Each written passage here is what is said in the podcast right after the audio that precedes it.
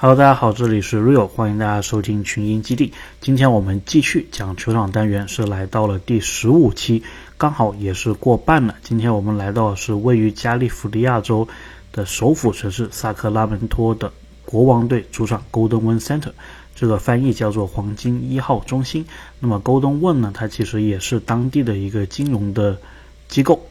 但是这一座球场呢，其实我自己啊是只去过一次。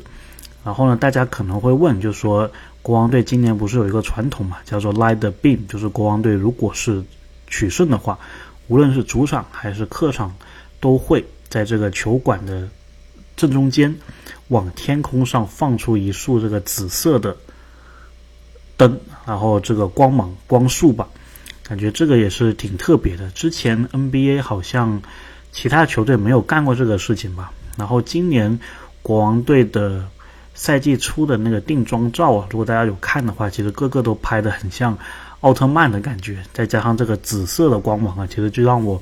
想起来，不知道大家有没有看过这个奥特曼有一个系列是叫做超人加亚，然后呢，超人加亚里面有一个紫色的奥特曼，应该是叫阿古鲁还是叫什么的，然后我当时看到国王队今年这个宣传呢，感觉就好像是这个。看到这个奥特曼的系列一样，再加上他们这个紫色的光束，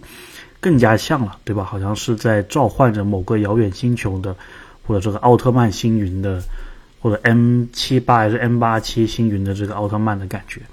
那么，当然了，国王球迷这个赛季也是挺幸福的，因为他们有很多机会去看到这一束紫色的光。那么，如果是在国王队主场比赛的时候，获胜的话，他们会选一位球员去按这个光束。然后赫尔特其实他在 Zack Low 也是最近的一个采访当中透露过，他之前有被选定去按这一束光束。然后这一个选定呢是之前就安排好的。然后赫尔特还说他其实好像是打不记得打哪个球队了。然后那天他的状态是比较糟糕的，然后球队也是安排他去按这个光束，然后感觉就有点。奇怪，然后反而是他有一场应该是准绝杀了爵士那一场，照理来说应该是由最佳球员去按的嘛，但是那一场他就没有按，所以这也是一个挺有意思的一个小轶事吧。那么说回来，萨克拉门托这一个城市啊，其实大家可能对它并不是非常的了解，但它其实是加州的首府，加州的首府并不是旧金山。并不是洛杉矶，而是萨克拉门托。其实这个某种程度上也是为了平衡加州南边和北边的资源，因为南边我们知道知道有洛杉矶，还有圣地亚哥，然后北边的话呢只有湾区。这个时候如果首府也是在北边的话呢，南和北相对来说就会发展的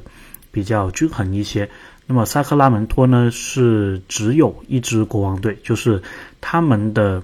在北美四大运动当中呢，是只有一支国王队。然后之前呢，萨克拉门托还有一支 WNBA 的球队，叫做萨克拉门托君主队。然后一个国王，一个君主，就非常的搭，对吧？那么君主队的时候呢，我们还有两位中国的球员是在君主队打过球的。然后如果年纪稍微大一些的球迷应该知道这两位球员，一位是叫苗丽杰，一位是叫隋菲菲。然后现在呢，这个君主队已经不在了，但是大家由此就可以看出来，其实萨克拉门托它是有一定的这个篮球的群众基础的。这也是为什么国王队啊这么多年打的并不好，他们十六年没进季后赛，应该是北美职业运动的最高的记录了。即使是这样子，球队也没有搬迁到其他的地方，一个是因为这里的人确实非常。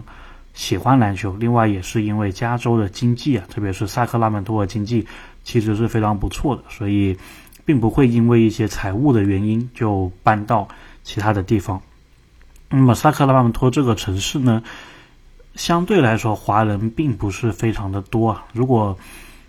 真的要说这个地方有什么特别的话呢，其实。很多时候，大家会想到旁边的一所大学，叫做加州大学戴维斯分校 （U.C. Davis）。那么我自己其实跟这个分校也是挺有渊源的。那么我们作为这个跑题系列，当然是要讲一讲这其中的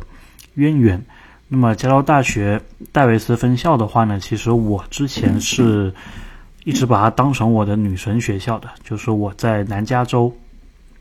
读完研究生之后，当时就考虑申请这个博士嘛，或者说再读一个研究生的时候，我其实就有想过去这个加州大学戴维斯分校，因为这里有一个项目，呃，他们交通这方面的项目是非常的好的。那么我自己也是学交通的，所以就一直对这个项目啊是有向往。而且戴维斯这个城市的话呢，大家如果有机会来旅游，你会发现是一个非常适合骑自行车的一个城市。这里的校园呢，基本上就是为自行车而打造的。而且加州全年的气候非常的好，基本上不下雨。然后戴维斯又是一个平原的地方，所以骑自行车是非常的。方便的，而且也是非常的便捷，所以呢，戴维斯啊，它有很多领先全美国甚至全世界的一些自行车的设计。那么这里就会讲到一些比较深的专业的东西了，比如说给自行车单独设计的信号灯，这一个东西在很多其他的城市里面是看不到的，包括就是自行车道，对吧？然后还有一些很多这一类的东西啊，在戴维斯都是可以找到的。那么我自己呢，也是参加过这个戴维斯的一个叫做自行车设施的一个导览团，当时感觉也是收获的非常大。那么，所以我记得当时的一个女神学校就是戴维斯，然后我甚至和戴维斯的一个专门做自行车这一块的教授也谈的差不多了。然后因为是读博士嘛，所以我觉得还是要亲眼。跟这个教授接触一下，看看他的性格怎么样。我觉得这个比较重要，毕竟接下来要相处比较长的一段时间嘛。所以就很有巧合的是呢，我就呃刚好戴维斯有一个什么会议，然后我就参加了，因为都在加州比较方便，我就过去参加了。其实当时我主要就是想看一下这个老师的一个。一个性格，因为他也会参加一些活动嘛。但是很巧合的就是，我在这一个会议当中就碰到了我现在的这一个导师。然后呢，他是在田纳西大学，他做研究很多也是跟中国相关的。所以，哎，我当时就觉得蛮有意思的，也就也就试一试说申请一下这个老师的呃博士生嘛。我就呃在他演讲之后，我就发了个邮件，大概问了一下，然后没想到。大家聊着聊着还挺开心的，所以也就有了后来的故事。所以啊，如果我当初不是跟着这个老师的话，很有可能我现在就是在这个萨克拉门托或者在这个戴维斯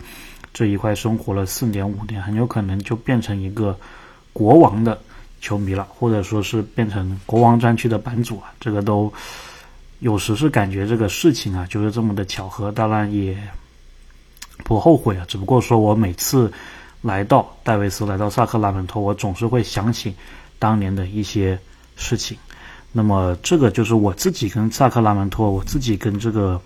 戴维斯或者国王队的一个情感吧。那么，其实呢，老鹰跟国王队交易也是非常的多，对吧？人员的流动也是非常之多。呃，最早我们知道有博格丹，然后呢，后面呢还有这个达米恩·琼斯，然后这个贝兹摩尔，然后。莱恩，包括最近最近的也是大家这个心心相念的赫尔特，对吧？所以两边的球员流动非常的多啊。然后很多时候老鹰也是东部的比赛嘛，所以东部看完刚好可以再看一场西部的比赛。很多时候我也是会选择国王来看。所以如果你问我说美国有哪些城市你是最喜欢的话呢？靠近萨克拉门多旁边的戴维斯，也就是。U C Davis 加州大学戴维斯分校所在这个城市，肯定会是在我的前五里面的，因为这里确实非常的方便，华人也比较多，然后市中心也很小很精致，适合骑单车，天气非常的好，然后你想吃一些中餐呐，什么乱七八糟都都有，对吧？而且你如果是要去旧金山湾区那一边，开车两三个小时就到了，然后你想看 N B A 比赛，坐火车二十分钟。可以到萨克拉门托看国王队的比赛，或者你自己开车二三十分钟也可以到萨克拉门托。然后萨克拉门托这个城市的话呢，毕竟是加州首府啊，其实它的一些设施还是挺全的。比如说你从戴维斯，如果你是要坐火车到萨克拉门托的话呢，你一下来，其实那个火车站它是可以连通萨克拉门托当地的一个轻轨系统的有轨电车的系统，所以呢也是挺方便的，甚至你走路的话也是很快可以走到这个 Golden Center。然后这个 Golden Center 远远的看上去其实就挺宏伟的，挺大的。